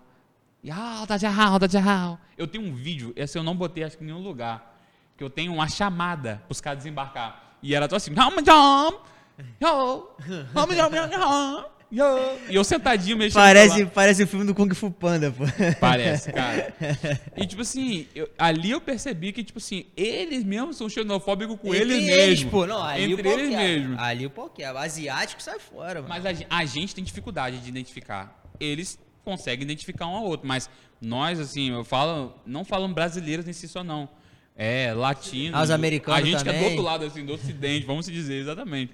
A gente tem dificuldade de, de, de distinguir. Igual, eu, por exemplo, tenho dificuldade de distinguir paraguaio, de chileno, de peruano. Eu não consigo. Se você, se você bota uns três aqui, eu não sei quem é paraguaio, quem é um chileno e quem é um peruano. Porque tem muita característica parecida, entendeu? Exatamente. Então, é, eu trabalhava com um maluco que era peruano e o apelido do cara era chileno. tá ligado? É, isso é muito bom. Aí, aí, tipo assim, aí eu fui perguntar, até, como que você sabe disso? Eu, até que um dia, que numa conversa totalmente formal, eu perguntei, pô, você conhece lá o Vale Nevado, pai e tal? Ei, não. Não. Ué, mas você não é um chileno? Não, mas eu sou peruano. Meu negócio é folha de Seu coca. ne- Não, seu, seu negócio então é Machu Picchu, né? Ah, Machu Picchu sim, pô. Então, tipo assim, é, é, é muito estranho, cara. Lago Titicaca. É essa, pô. Aí, é- essa é uma, eu, essa eu acho uma das vantagens. Eu deixei por último essa vantagem do networking, porque o, o, o trabalhador offshore, uma coisa que eu gosto muito neles é a capacidade que eles têm de ajudar um colega. Sabe? Isso eu acho muito top. Nem, não são todos. Tá? Não, não posso aqui Ah, é, trazer 100%. profissional bom e ruim. Exatamente. Numa diferente. caixa de laranja a gente vai ter sempre alguém que, que não, não tá na mesma vibe, na mesma sintonia. Mas quando, se eu sou desligado da empresa hoje e eu deixo isso exposto para a sociedade, cara, em menos de um mês eu tenho certeza que eu estou trabalhando em algum lugar. Não, não, não pode ser a oportunidade que eu desejo, Sim. mas desempregado eu não fico. Porque a própria galera se mobiliza. Porra, aí, Matheus trabalhou aqui no barco, tá, tá parado. Sério? Sério, tá parado? Tum, fulano. Porra, ó, aqui, Matheus, ó. Tá esse meio que, pô, o salário não é igual que você ganhava aqui, mas, pô, pelo menos dá pra dar uma ajuda nesse começo aí. Não, pô, meu, valeu mesmo, bro. É, a galera se ajuda pra caramba. Então, se você é um cara que não se conecta com pessoas, você fica totalmente desconectado de informação. Por isso que eu falo que networking vale mais do que dinheiro por causa disso. Você pode ficar ferrado de dinheiro, mas se você tiver conexões, você vai conseguir é, encontrar as informações corretas com as pessoas que você está conectado e até você voltar para onde que você é da onde você parou, vamos assim dizer. Então, essas para mim são as principais vantagens, mas Tem algumas desvantagens, né? nem tudo são flores. Léo, para você, qual, qual é a desvantagem de um trabalhador offshore? Tem como. Tem como encher essa garrafa d'água ali? Tem. Porque tem uma história, né, que. Cara, não, é- Tem uma história, tem uma história. Não, eu não vou, eu não. Pô, você sabe que eu não, não guardo volta. Tem uma história, né? Que tem aquele tal do copo d'água, né? Que se algumas moças casadas Maridos também. ou maridos também deixam aquele copo na janela cheio e deixam o copo vazio. Que aí a rapaziada já sabe quando o cônjuge tá em casa ou não. Eu escuto muito dizer isso. Mas, isso- isso Mas é- eu não, eu não sei se, se- Claro que eu não quero te comprometer, óbvio que eu não quero te comprometer. Mas claro que passa uma insegurança. Agora, brincadeiras à parte, essa história é comentada. Mas passa uma insegurança, né? Tu fica 14 dias fora. Tem muita gente que tem essa insegurança até por conta de um relacionamento. E, e também do outro lado, que tem outra história que quando a galera desembarca também, sempre tem uma volta pra fazer o caminho pra casa. Com o bolso cheio de dinheiro. Não, esse assunto muito delicado, muito delicado mesmo, porque é. Como posso te dizer, cara? É uma coisa que é muito antiga do offshore, assim, essa, questão de falar que. Ah, trabalha. Eu, eu mesmo já recebi mensagens no, no YouTube lá. Ah, não quero trabalhar embarcado, não, porque todo mundo trabalha embarcado é, é corno. Mano, isso daí, cara, tem nada a ver. Você pode, você pode ser é corno trabalhando em Aqui. qualquer lugar, cara. trabalhando todo dia, indo trabalhar e voltar, você De pode home ser. office se bobear. A Fabiola foi lá no, no- na manicure e deu uma merda danada, pô. O menino lá, o vídeo, viu? Lembra, lembra aquele vídeo do Natal? Pô, não, ruim que o nome do cara era Léo, mano. Ficou mó climão aquela, aquele Natal. Então, é, é, isso daí é uma parada que quando eu entrei em 2011, a galera falava isso. Só que, cara, isso aí foi uma coisa. por que as pessoas falam isso? Porque a gente fica fora. É, Então, só por- por- pelo fato do cara ficar fora, é, Cria-se um- cria-se um enredo de, É. de, de, de coisa. Claro que eu já presenciei a bordo um colega que foi ligar para a companheira dele e escutou som de festa. o colega, ele confiou em outra pessoa e falou, cara, fui ligar para casa, era sábado, altas horas. Altas horas mesmo, tava passando altas horas, Serginho Grossman. E, pô, cara, eu escutei barulho de festa. vai lá ver pra mim. Vai lá, vê, vê, vê pra mim se tá passando alguma coisa em altas horas, assim, que ela gosta muito de altas horas e não tava, passando, tava tocando, sei lá, tipo um Djavan da vida, assim, vamos, eu não lembro o que ela tocando. Aí chegamos, nós chegamos, né, pra, Ixi. pra tomar nosso cafezinho. Era, por volta, sei lá, era... A gente chegou mais cedo nesse dia, o café geralmente era às três, mas a gente chegou por volta lá de umas duas horas da manhã, sei lá. Enfim, eu não lembro a hora direito. Só sei que o cara tava um pouco bolado, bolado, bolado. Esse amigo Ah. soltou pra galera. Entendeu? Que aí, meu irmão, é aí que fortalece essas Essa paradas. narrativa. Aí eu não sei o que aconteceu, se a companheira do cara tava fazendo alguma coisa ou nada, mas o cara ficou com aque- aquela aquele Pulga atrás da orelha já pulga era. atrás dele, caramba, ele tava quase O jogando elefante. na água. Ele tá quase jogando na água, pediu pra desembarcar e desembarcou. E, e pode desembarcar assim? Não, não pode. Não pode, porque primeiro compromisso, né? Você não pode desembarcar pelo simples fato que você tá desconfiado de alguém. Não, não. Mas assim, em termos de, de doença, eu tô ligado. Mas caso não seja uma doença ou uma morte de algum familiar, pode pedir pra desembarcar? Você chega, tem essa Pode, Só não possibilidade? sei se volta. É, não sabe se É, volta. ó, igual, por exemplo, eu já presenciei pessoas a bordo que foram chamadas por uma empresa e precisava estar dia X já com, a, com carteira dando baixa. O cara fez a carta de demissão, chegou pro OIM, OIM, quero, Valeu. não quero fazer mais parte da empresa, quero desembarcar. Rapaz, pô, você não consegue pelo menos terminar sua quinzena para você... Ir embora. é, de- não, é, é o compromisso, cara. Sim. Porque, Vai mudar a logística toda. não, não é só logística, Léo. Existe, existe uma operação que está contando com você. Será que vale a pena mesmo você manchar o seu nome, sei lá, de, de 2, 3, 4, 10, 15 Caramba. anos? Cara, chega para a empresa que você está entrando, negocia. Pô, É, cara, Não posso entrar eu tô, agora. eu tô. Cara, eu acho que o mais lindo de você deixar uma. de você entrar numa nova empresa é a forma como você saiu da Sai outra. Claro, claro, tá. Então, é, por mais que a outra empresa esteja fazendo pressão, cara, é o seguinte, olha, vocês querem me, vocês querem me contratar mesmo? Quero. Então, eu vou ter que honrar meu Meu compromisso, compromisso aqui. Porque se Porque fosse, se com, fosse com vocês- eu iria fazer a mesma coisa. Exatamente. Então, é, Não pode pedir para desembarcar assim do nada, ah, quero desembarcar, estou cansado, quero para casa. Não, não, não dá. Agora, filho ficou doente, parem, aí vamos lá, né? Vamos entrar então aqui na, na outra desvantagem, né? Que é o quê? Perda de dados especiais e momentos tristes, assim, né? Vamos assim dizer. Aniversário de filho, aniversário de esposa, seu aniversário, casamento do melhor amigo, formatura de filho. Se tiver na sua quinzena, esquece. Esquece. Parente morreu. Você consegue descer, mas às vezes você não vai conseguir prestar aquela última homenagem. Você vai dar suporte para sua família, Aham. porque às vezes, um exemplo, para quem trabalha em embarcação que está sempre navegando, às vezes você está num lugar e não tem voo naquele dia ali, só no outro dia, num horário que talvez o ente querido já foi enterrado. Então, é, essa vida offshore é isso. Você tem várias vantagens que a gente viu anteriormente, Mas tem as desvantagens. mas né? essa e aí é onde muitas pessoas começam a refletir, fazer a, a seguinte pergunta: será que vale a pena trabalhar embarcado? Será que aqui o que eu estou fazendo hoje tá, faz sentido para mim? E aí a pessoa começa a se perguntar se, se, se, se essa jornada é o que. Porque ela, ela, ela nunca te- teve um- nenhum confronto com nada disso.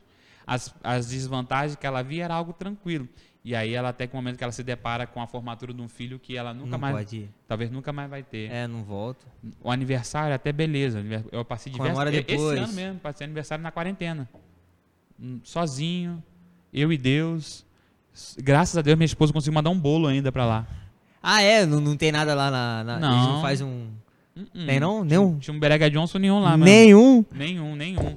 Na- eu tava na quarentena, então tava a bordo. Ah, tá. Você tava dentro do hotel. Tava dentro do hotel. Não, mas a bordo também não. Cara, a, Se a você bordo for amigo do bordo- cozinheiro, o cozinheiro te conhecer. do nível de relacionamento que você tem com a galera da cozinha. Ah, muito raro. Que é raro. Eu, por exemplo, tô chegando agora. Aonde eu tava, pô, fizeram um bolo me zoando. Fizeram um bolo me zoando. Do Teletubbies, rosa, cheio de, cheio de coisa e tal. Cara, Mas assim- tava delicioso. Mas lembraram de mim, me zoaram, mas Normal. tá normal. No aniversário de um colega lá, o que, que a gente fez? Hambúrguer, botamos, fiz, fiz um hamburgão pra ele lá, mano, fiz o padeiro, pedi o padeiro pra fazer um pão gigante, fiz- fizemos um hambúrguer só, mas era grandão Pra ele. pra ele, botamos, é, não botamos vela, né, mas botamos umas, umas paradinhas em cima assim, e ó, cortamos igual se fosse bolo, pedacinho pra você, pedacinho pra você, e assim a gente vai, cara. Que fera. Então é. Mas eu gosto muito disso, tá? aham. Eu gosto muito disso. De fazer isso pra galera, porque é a chance que eu, como equipe, tenho é, de minimizar o impacto da falta da sua família. Porque, tipo assim, cara, vamos ser sinceros. Se você não não levar né, essa, essa sua jornada offshore e criar de fato uma família ali, Muito complicado. vai ser é meio pesado. Psicologicamente é. É porque você precisa conversar, cara, trocar ideia com a pessoa, falar às vezes umas merda, é, desabafar, rir, sabe? Dizem que o índice de depressão é muito forte quando as pessoas não estão muito preparadas. É, cara, nesse momento que a gente tá vivendo, então, aumentou muito, Muito. cara. Eu tenho um amigo que o cara era ação. Do nada o cara pirou, pô. Ficou. eu a última vez que ele embarcou foi em abril de 2020. Foi a última vez que o cara embarcou. O cara pirou. Pirou mesmo, assim. Ele mora no, no estado do Espírito Santo. Caramba. simplesmente eu não sei o que aconteceu com ele. Não dá pra. Eu não consigo, assim, eu, eu- eu- como as pessoas falam, não é meu lugar nem de fala, porque eu não sei o que está acontecendo com ele, mas ele. Ele, ele surtou. Surtou. Pode até me corrigir, mas antigamente a comunicação com o pessoal em terra era muito mais complicada. Mas hoje em dia, aí, colocando o ponto 2 do que o Léo falou da situação da, da mulher ficar em casa, ou do cara sair de casa, existem mulheres que fazem trabalho de psicólogo falando com o marido. Cara, cara, isso. eu- eu-. Tem agora tem o FaceTime. Mas tem, tem internet em tudo que é lugar? Que dizem que tem uns lugares que a internet são, é muito ruim. tem uma norma agora da NR37 que fala que todo, tudo tem que ter conectividade para todo mundo. Só que ninguém fala da qualidade, né? Ah, Então, esse é um ponto, mas eu quero mencionar isso que, que o, o Burulho falou. As mulheres de quem, de as esposas, vamos lá. A gente está está comemorando o mês das mulheres nesse mês de março. Então, parabéns a todas as mulheres que de estão assistindo a gente, as esposas offshore. Vocês são incríveis e vou te falar por quê. As empresas deveriam no dia de hoje mandar um voucher no valor de até 300 reais só para as esposas offshore. Por quê?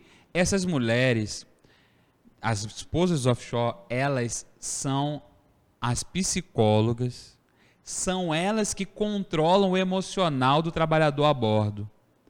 O cara chega puto com o chefe, sabe com quem que ele conversa? É com a mulher. O cara, ele sofreu um, um- teve algum sinistro a bordo, o cara tá psicologicamente abalado, sabe com quem ele conversa? É com a mulher. E ela tá nos bastidores aqui, ó. Segura filho. Ninguém vê, ela segunda a marimba sozinha. É. Como que ela segura essa marimba sozinha?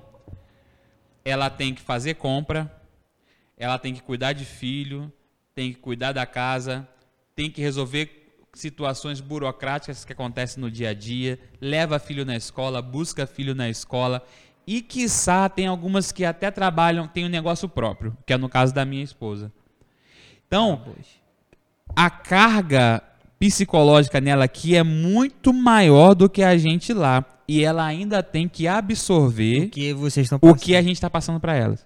Então, nesse 8 de Ah. março, que a gente estava aqui gravando, que eu queria estar gravando aqui com, a- com a- com as, com as meninas, só que infelizmente não, não conseguimos, mas eu consegui um convidado à Vai ter altura. À altura. Eu quero agradecer a você, mulher, esposa de colega meu offshore, porque você é a segurança, você é o sucesso do meu colega tá passar os 14 dias a bordo, são e salvo. Vou falar são e salvo, é porque você escuta muita ladainha, até às vezes ele briga com você por, por, por, por questões de estresse diário, mas não é nada pessoal não, tá? Quando ele chegar em casa, ele vai chegar te amando do- e te desejando cada Vão dia ser os mais. melhores 15 dias que vão passar. Vai ser o de que- Pô, Essa é uma vantagem do offshore que eu esqueci de falar. Ah, Você volta, você é como é, é como se não tem aquele filme como se fosse a primeira, primeira vez. vez, aham. Cara, a jornada do offshore é como se fosse a primeira vez, porque você fica 15 dias com a sua esposa e seu filho. Quando você volta, é como se fosse uma reconquista de novo. E aí, quando você tá ficando puto, querendo causar uma briga, você sai de casa. Aí vai pra bordo. E volta. e fica aquele ciclo Renova. amoroso, nunca tem briga. Cara, eu juro pra você, eu- fui ter um, vamos lá, uma briga assim com a minha esposa, foi esse período que eu fiquei no escritório agora. Quando eu tava embarcado era só alegria. Só um momento Só feliz. um momento de felicidade. Eu às vezes eu- é- ela ficava muito braba quando eu tinha que dobrar. Tava tudo planejado, uma viagem planejada pra gente via, é, fazer alguma coisa, viajar pra algum lugar. Aí o que acontecia? Matheus, infelizmente você vai ter que ficar mais sete dias a bordo. Aí a dona Maria aqui virava o giraia. E ela achava que a culpa era minha. Que eu que tinha pedido pra ficar. Tá maluco? Aí eu falo, amor, vamos lá. Já tô 28 a bordo, 7 de quarentena, 35 dias longe de casa. Quem em plena consciência vai pedir pra ficar mais 7 dias, amor? Pelo amor de Deus, não Amor, isso daí é, aqui. é uma- é uma- é um pedido da empresa que nesse momento ela tá precisando contar com algum grupo e ela me julgou uma pessoa que ela Competente poderia para ocupar esse, esse, esse gap que vai estar Sim. aqui. Então, pô, vamos agradecer que eles estão me pedindo, não me demitindo. É isso aí. Porque nesse cenário. Muita é- gente perdeu é- emprego Muita gente agora. perdeu emprego. Então, é. Claro, eu, eu acredito que o emprego deve ser um, um merecimento, não uma benção, vamos assim dizer, né? Ah, não, eu não vou fazer. Eu, é- é- eu não vou. Eu vou fazer isso porque senão vão me demitir. Não. Você tem que estar no emprego por merecimento, não por bênção. E muitas pessoas acham que tá ali só por causa de um detalhe. Não, você tem que estar ali, você tem que merecer estar ali. Você hoje só está fazendo o trabalho que você faz porque você merece, que você é bom. Sim. Porque se, se fosse só pela bem, ah, não, eu sou aqui graças a Deus, graças a Deus. Mas você merece, porque Deus ele só trabalha com milagre. Aquilo que é possível é com a gente. Então é voltando ao assunto, muito obrigado. Parabéns pra todas as parabéns mulheres. todas as mulheres. E Deixou minha vida muito vocês mais feliz. vocês pegam essas, essas marimbas aí de, de trabalhadores de offshore aí, esses, esses meus colegas offshore, tudo doidão da cabeça. Vocês ajudam a controlar. E empresas. Por favor, valorizem mais aí as mulheres, né, dos trabalhadores embarcados. Elas não têm carteira assinada, mas elas prestam um serviço que, olha, Melhor que a psicóloga. não está no gibi. Que a, a gente já falou já sobre perdas comemorativas. Balanço da embarcação é uma desvantagem. hein? Tem, tem, aquele, tem aquela história que muita gente, quando vai viajar pela primeira vez num navio, num barco, num cruzeiro, de repente, enjoa. Rapaz. Você já viu isso? Muita gente enjoa. Eu já vi, não. Eu vivi isso. Meu primeiro. Eu sempre embarquei em embarcação grande, mais uma vez. Navio sonda, SS, no balança. Balança, cara, mas é, é um balanço que você nem, nem sente. Quando eu fui para um PLSV, a primeira vez que eu embarquei no Seven Phoenix, mano, eu passei muito mal. Muito mal. Na época eu tava numa dieta ainda braba, assim, tomando vitamina de beterraba com não sei o que, papapá. Fui, tomei aquele copão, blá, blá, blá, blá, blá, antes pra academia. Malhei igual um touro. Cheguei no camarote, aí começou, ó, ó, a embarcação. Aí começou... Aquele barulhinho, eu falei... Ué, Aí você dá aquela engolida seca, né? Caraca, mano. Aquele barulhinho, assim, caraca, acho que vai dar ruim. Aí começa, aí, aí começa o elevador. Hum, vai subir. Ó. Aí começa. Mano, pensa no Blastoise. Fui no banheiro, mano. Cara, eu chamei Raul com pressão, mas eu passei muito mal. Aí, daquele embarque pra frente, eu sempre tenho um draminzinho do Na- lado. é, sentiu o golpe, ó. Dramin. Agora onde eu tô, meu irmão, nem precisa, Nem porque. precisa. Ali, meu irmão, é suave. Parece que eu tô trabalhando em terra. Tô falando sério com você. Parece que eu tô trabalhando em terra. Nem. Tem nem Mas- sombra pra Você poder- bota a garrafa assim, ó. Você pega, bota a garrafa deitada lá assim, ó. É, fica. Fica lá quietinho. Agora, Vai. onde eu trabalhava, no, no, no PLSV, meu irmão, aí, ó. Pá! Aí volta. Então, tipo assim, tem gente que desiste do offshore. Eu tenho um colega que ele trocou de empresa, né? Ele trabalhava em PLSV, foi trabalhar com embarcações de PSV e RSVs, que são tipos de embarcação, né? E Uma é, é- é- eu esqueci que é RSV, não sei se é Rescue Support Vessel. Enfim, eu esqueci que é RSV e, e PSV. Enfim, ele saiu de um PLSV que é maior do que um RSV e um PSV e pediu para sair. Não aguento. Foi trabalhar no FPSO, onde eu tô, tipo assim, empresa, é, embarcação que eu tô hoje. Que é maior, mais É estável. maior, mais estável. E aí as pessoas é, não aguentam. Então essa para mim é uma desvantagem. Outra desvantagem, confinamento. Tem que ter um psicológico forte. O, hein? o- o próprio, eu tava conversando com o Burulho, ele falou, cara, pra mim seria complicado porque ele falou, ó, a questão de você só ver água. É tipo assim, cara, ali é, é o seguinte, ou é água ou é céu. Não tem o que olhar mais. É água ou céu. Pra, você olha pra cima é Deus. Pra água é Zeus. Sei lá, deu Poseidon. Poseidon. Poseidon, né? Você olha pra cima é Deus, pra baixo é Poseidon. Então, tipo assim, meu irmão, não tem meio termo. Então, pra algumas pessoas, ficar confinado é ruim. Tem gente, pra, eu não sei se quem tem claustrofobia consegue até entrar na aeronave, né? Mas tem Começa dali, né? começa dali, o teste começa ali. Tem algumas outras coisas, por exemplo, você tem que pegar um helicóptero de repente É, porque tipo pra assim, é- chegar, já tem isso, que eu- voar. isso eu vejo como vantagem, porque tipo assim, por você trabalhar, de- pegar um helicóptero, você não pega trânsito. Não, é legal, mas tem gente que não gosta de voar, né? Aí já é, aí é o Tem- problema de quem é tem medo. desafio. É, tem gente que nunca voou. Não, eu nunca voei. Tem gente. Eu nunca voei. Mas assim, é uma situação que já começa o primeiro desafio. Nunca andou de helicóptero mesmo? Não, não. Cara, é estranho isso, né? Pra mim, hoje em dia eu vejo os colegas falando que quer pagar no Rio pra andar de helicóptero. Eu falo assim, gente, sério mesmo? Vocês querem? É, porque, tipo assim, eu tô falando de uma coisa que é, não é normal, mas que pra mim hoje... É cotidiano, pô. É, tipo assim, É pô, vou pegar o helicóptero ali, vou embarcar. Eu já embarquei em helicóptero sozinho em Macaé, pô. Caramba. Sozinho. pra- Fui na sonda S, SS83 ou SS75. Não lembro agora. Foi a SS da vida dessa daí.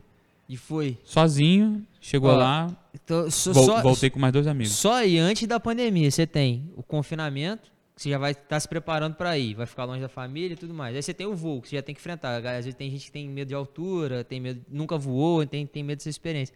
Você chega no mar, você tem essa situação do balanço, dependendo da, da- do navio, da embarcação que você tiver. Aí tem 14 dias você fica 14 Longe de dias, casa. Sem, de é repente, conhecer ninguém. que é uma outra desvantagem grande. 14 dias longe de casa. Ué, eu, eu cheguei na embarcação que eu não conhecia ninguém. E aí? Tive que construir relacionamento. É a primeira coisa. As pessoas vão te trollar, vão te sacanear, porque você tá chegando novo, pô. Só que eu sou piranha, velha, né? De offshore, né? Os caras, pô, ah, va- vamos zoar, bora. Vai fazer o quê? Va- Vamos. Vai zoar de quê? Bora. E tô caindo. E os caras, tipo assim, pô, em que momento esse maluco vai ficar puto? Pô, eu não vou ficar puto com isso, mano. Já tô acostumado. É porque, tipo assim, isso que você tá fazendo agora vai durar duas horas no máximo. E vai acabar. Eu vou, eu vou te entreter naquilo que você precisa, vamos lá. Não vou brigar, porque eu tô chegando agora. Isso aqui eu falando aqui comigo, né, claro, né? Eu não vou brigar com o cara. Quer fazer o quê? Flexão? Paga 10, pago 10. Paga- de mão fechada? Vou lá. ou, ou pegar, faz isso, vamos lá, estamos indo. E aí, daquele momento, o- eu, eu, eu quebro os caras de uma certa forma, que aí eu começo a é, romper a questão de tipo assim, aquele, quem é esse maluco? Ah, pô, esse maluco é gente boa. É. Entendeu? Eu, eu, eu quebrei um- o paradigma dos caras assim, ah, pô, esse maluco aí é gente boa. Vem cá, vou te mostrar uma parada.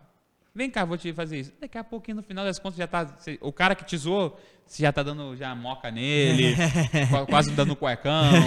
sabe? Por quê? É a questão Tu de. cria, você, né? tem que, você tem que criar. Mas construir. essa barreira não é todo mundo que sabe, pô. Então, É difícil. é isso Até porque tem você- muita gente tímida, né, pô? Então, é isso você só consegue romper quando você é exposto a situações no passado. Eu forçam isso. sempre trabalhei em embarcações, cada lugar eu ia para um lugar novo. Então, todas as vezes eu tinha que construir relacionamento.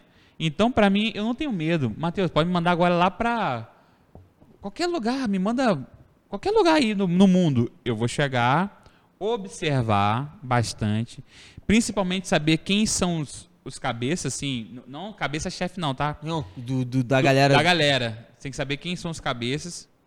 Opa, quem são os excluídos. E aí você só vai observando. Hello, hi, pá, quietinho. E daqui a pouquinho você vai só comendo pela beirada. Sopa, meu irmão. Eu sempre aprendi que sopa eu como pela beirada. Se eu for lá no meio, É, quente pra tá quente. cacete. Então você vai pela beiradinha, quietinho, e daqui a pouco você chega lá no recheio. E aí é onde você já está suave na nave, quietinho, e conseguindo usufruir de um bom ambiente. Tem a confinamento, o trabalho sob pressão, que é. Grande, já falei isso, falou, né? já falei sobre isso. É grande. Tem o risco da atividade, que eu também já, já falei um pouco sobre isso, porque, tipo assim, toda atividade tem seu risco. Aonde você trabalha, o guarda de trânsito tem risco de ser atropelado. Só que o risco dele morrer é um pouco menor do que o cara que está a bordo, Soldando de cabeça pra baixo dentro da soldando água. a cabeça para baixo dentro de um tanque, É. com H2S, com chance de H2S, metano, etano. Tô aprendendo o nome dos gases, hein, É. pouco a pouco. Um monte de gases lá. Então, e- to- todo ambiente. Aqui a gente tem risco. Eu posso quebrar a cadeira, bater a cabeça em tal lugar e acontecer uma coisa ruim. Pode acontecer? Pode. A mas são probabilidade riscos é reduzida. pequenos. Lá o risco é tudo maior. Aí a gente usa EPI é para quê? Minimizar os riscos. Usa EPC. O EPI, na verdade, é a última medida. Na verdade. Aí tem, tem várias outras medidas até você chegar no EPI. Aí eu já tô ligado. Aí é minha área, pô. Aí é NR. O cara, o cara falou assim: você sabe quando o risco é risco, quando ele se torna quase uma certeza de qualquer momento. É, vai se arrebentar. O, você falou de EPI e EPC, mas a, a dúvida que gera, né? Óbvio, vocês estão trabalhando com diversos gases inflamáveis e principalmente o próprio petróleo. De repente, de já acontecer algum acidente, em algum daqueles tubos, causar um incêndio. Como é que fica esse combate a incêndio? Você gostava, você gosta de brigada? Porque Então, todo mundo tem. eu faço eu, eu faço eu, eu, eu fiz o curso né, da brigada como esse era meu primeiro embarque eu não fiz o- a parte da brigada mas eu já tenho todas as qualificações para ser e tem treinamento por mais que você faça o treinamento em Macaé no caso da, lá da Relion no Tech onde que eu fiz eu sou treinado a bordo também porque você tem que saber aonde que é a, a o extintor mais próximo, de aonde que é o ponto de a tomada de água mais próxima. Pô, naquela área lá tem sistema de dilúvio. Você tem que saber quais são os esquemas. Você tem que saber onde que é o, o- a, a sua a sua seu ponto de encontro primário, seu Isso ponto de aí. encontro secundário. Então tem um treinamento toda semana que a gente chama de drill, né? Aí começa attentional personal, attentional personal, this is a drill, this is a drill, this is a fire drill. All personnel now involved, please go to the muster station. Não é que você escuta isso, você vai lá, bota o macacão, bota a bota, tudo direitinho e tem que virar a chavinha na sua cabeça. Isso é um treinamento. Então, eu, se é um treinamento, eu não posso fazer sem seriedade, né? É, isso que eu ia perguntar. Então, você tem que levar a Tem sério. que levar a sério. Isso acontece diversas vezes no. Isso toda, toda semana. Toda tem. semana. Toda pelo menos, semana então, tem. pelo menos duas vezes você faz lá. Exatamente. Pelo menos duas vezes. E se dobrar, três. Três. E aí é onde você simula uma situação grave, uma situação até de abandono, para você saber lidar em um caso de sinistro. E é onde muitas pessoas acabam pirando. Eu, eu, eu já escutei histórias, até da embarca, uma embarcação que eu trabalhei, que acionou alarme de, de fogo na máquina. É um alarme, tipo assim, vamos ser um alarme meio que falso, né, assim, né? É, Não é aquela falso. Era um, fogo, foi, foi controlado de maneira. Não é falso. Fogo foi controlado. Não- não tem uma gravidade. Não teve gravidade. Aham. Só que na hora que tocou o alarme, o rap- teve um rapaz da hotelaria que Escutou e. escutou, já saiu de cueca, já botando colete, e no ponto de encontro tava lá, de cuecão, samba canção lá dele lá, de colete, sozinho. Aí passou um maluco, passou um marinheiro, na verdade, assim, viu o maluco lá, ei, meu brother, o que tá acontecendo, velho? É, ué, tocou alarme aí? Não, pô, já, já falou aí já, pô, já tá de boa. Escutou não? Aí o maluco, pô, aí, né, vira zoação. Ah, né? virou o, o, o- virou, o- virou o vira- Zé Cueca, né, pô? Virou Zé Cueca E de fogo. Não, é, é- é porque, cara, você tem que ficar. O, o mais, o mais importante, pessoal, numa situação de risco, é você ficar atento ao comando. Porque às vezes você vai correr em direção ao fogo. Se você, Isso. se você não souber para onde ir. Por exemplo, ó, atento, pessoal, fogo no refeitório. Se o ponto de encontro primário é o refeitório, eu vou correr para onde? Para o secundário, porque o primário Tá está fogo. pegando fogo. É. E aí é onde que você tem que. Por isso que o português e inglês é bom nesse momento. Para você conseguir captar a mensagem e salvar a sua vida e até, quem sabe, dos seus colegas. E, Léo, para a gente já fechar a desvantagem e caminhar já aqui para o final, os seguidores já estão imaginando assim: meu Deus, deve ter muita desvantagem. Não, agora essa aqui é a última. Covid. Covid. Exatamente. Pessoal, embarcar em tempos de Covid tem sido a desvantagem por quê? Porque a sua folga não é mais a mesma. Para você hoje participar né, ali da sua, das suas atividades laborais dentro de uma unidade offshore, você não faz o mesmo protocolo que antigamente. Que antigamente era como? Você tem 14 dias de folga, no 13º dia você chega na, no hotel, dorme, quando acorda, vem uma van no hotel, te leva para o aeroporto, você embarcou, acabou. Agora não. Agora você tem que fazer uma quarentena pré-embarque, aonde você é testado no mínimo duas vezes para saber se você está com Covid- Covid-19, né? Ou até que até uma gripe um pouco mais é, teve agora H3, que teve né, H3N2. E você só sobe se você tiver suave. Se você tiver com algum sintoma de Esquece. esquece, você não vai subir. E só você só e você só sobe depois que tiver 100%.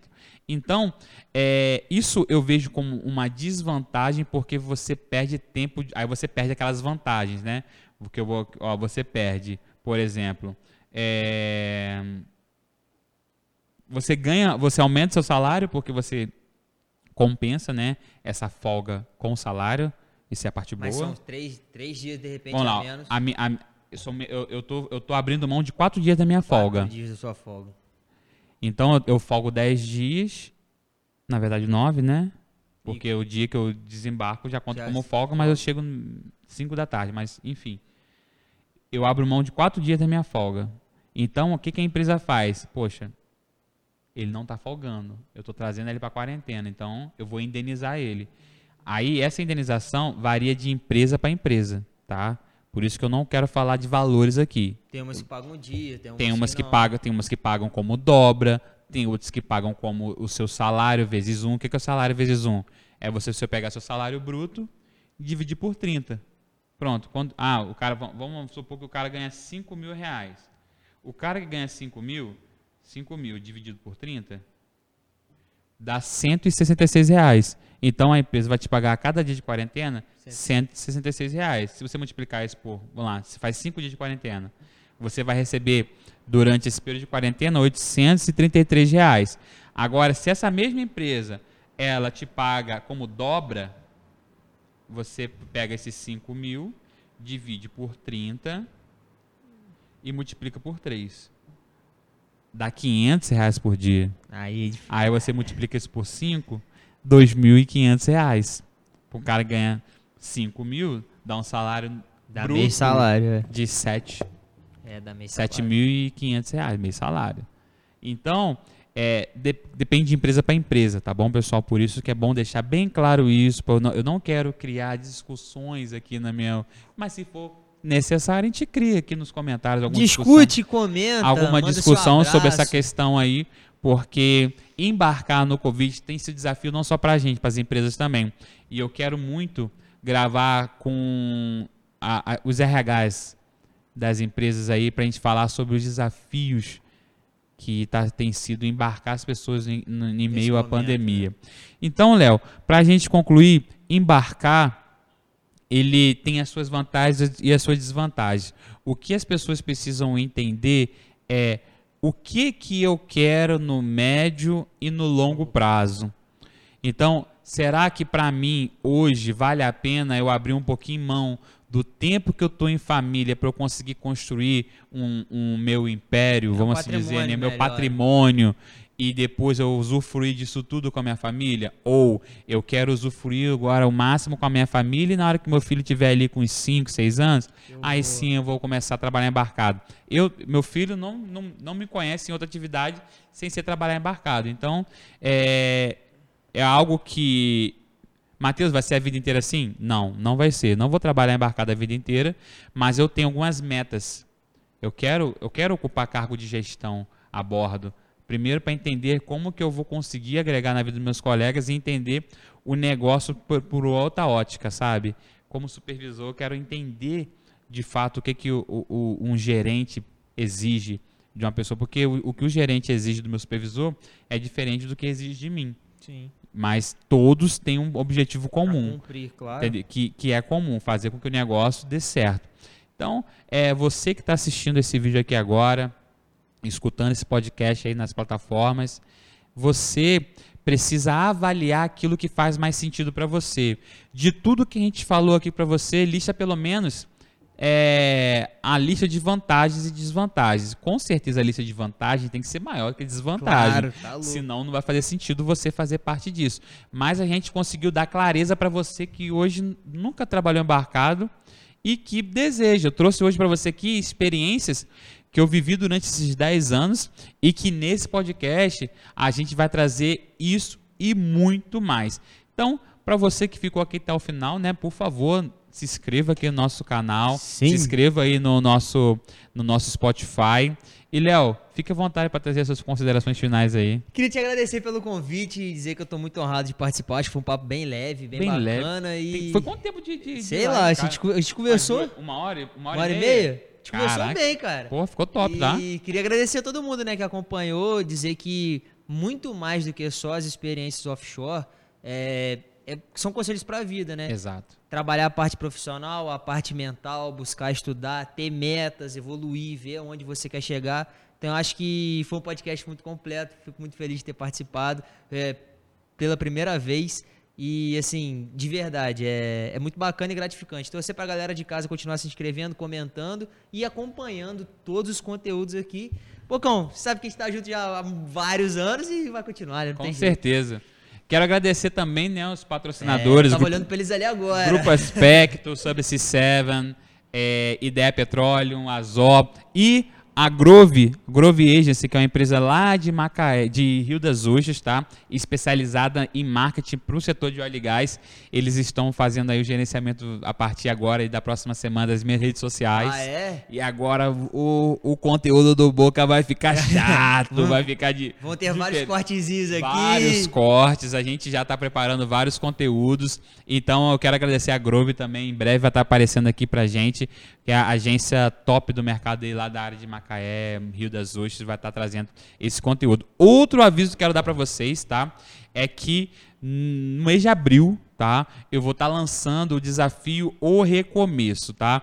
Esse desafio, ele vai ser direcionado para as pessoas que mandam currículo, mandam mensagem para profissionais de RH no LinkedIn e não recebe um feedback, quiçá até uma entrevista para conquistar a primeira, essa primeira oportunidade offshore.